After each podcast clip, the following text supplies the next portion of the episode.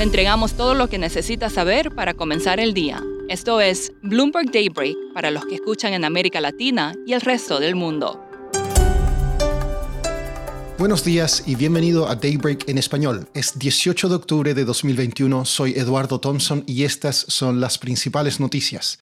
Los futuros de Wall Street y las acciones europeas están en rojo debido a preocupaciones inflacionarias por mayores precios de la energía. Asia cerró con pérdidas. Los bonos del Tesoro de Estados Unidos bajan, el crudo avanza y el Bitcoin supera 60 mil dólares.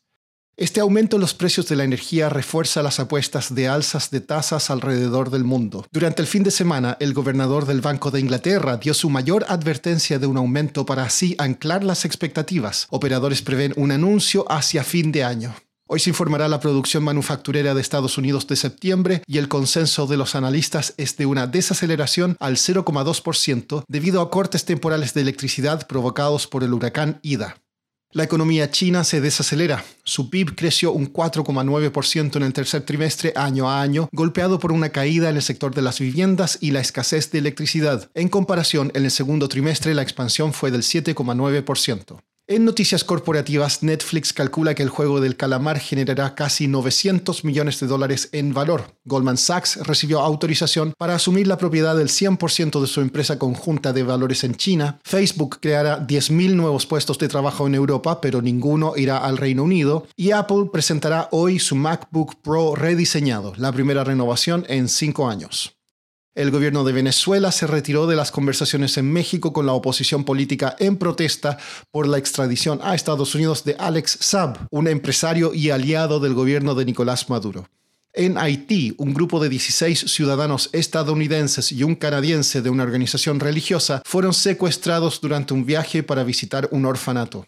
En Chile, un sondeo presidencial reveló que el candidato conservador José Antonio Cast supera por un punto porcentual al izquierdista Gabriel Boric. Cast tenía un 21% y Boric un 20% en la encuesta CADEM. Siguiendo en Chile, se cumplen hoy dos años desde el estallido social motivado inicialmente por un aumento en los precios de un boleto de metro y que luego prácticamente sepultó el prestigio del país como un oasis de tranquilidad en América Latina. Hablé con el analista político Kenneth Bunker, editor del sitio web 3quintos.cl, sobre los cambios en el país si hay que resumir qué es lo que ha pasado eh, o cómo ha cambiado Chile desde el 18 de octubre, hace dos años, ¿cuáles son, en tu opinión, los principales puntos?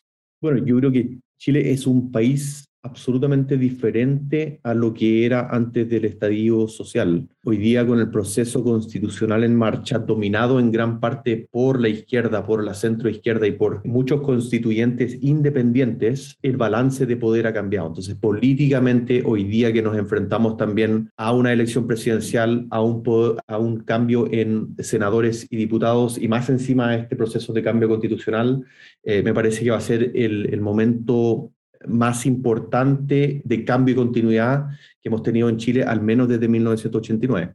¿Cómo explicas los recientes movimientos en las encuestas presidenciales?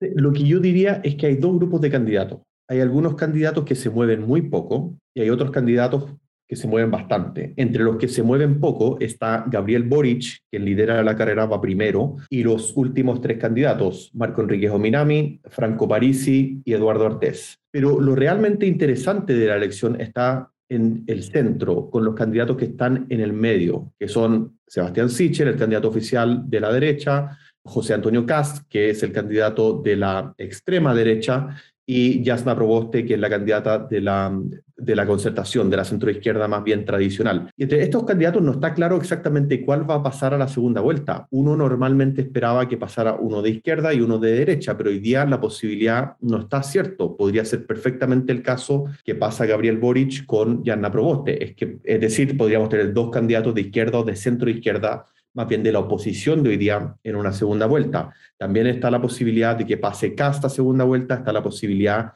también de que Boric pueda ganar en primera vuelta. Lo único que sabemos hoy día es que las cosas se están moviendo muy rápido, hay muchas fluctuaciones y por ende la elección presidencial es muy incierta. Por último, la empresa Foxconn reveló sus primeros prototipos de vehículos eléctricos. La empresa proveedora no busca vender bajo su propia marca, sino que lo hará para otras empresas. ¿Se viene un auto marca Apple? Eso es todo por hoy. Soy Eduardo Thompson, gracias por escucharnos. Para conocer todas las noticias que necesita para comenzar el día, revise Daybreak en español en la app Bloomberg Professional. También puede personalizar Daybreak para recibir las noticias que desee. Eso es todo por hoy. Sintonice mañana Bloomberg Daybreak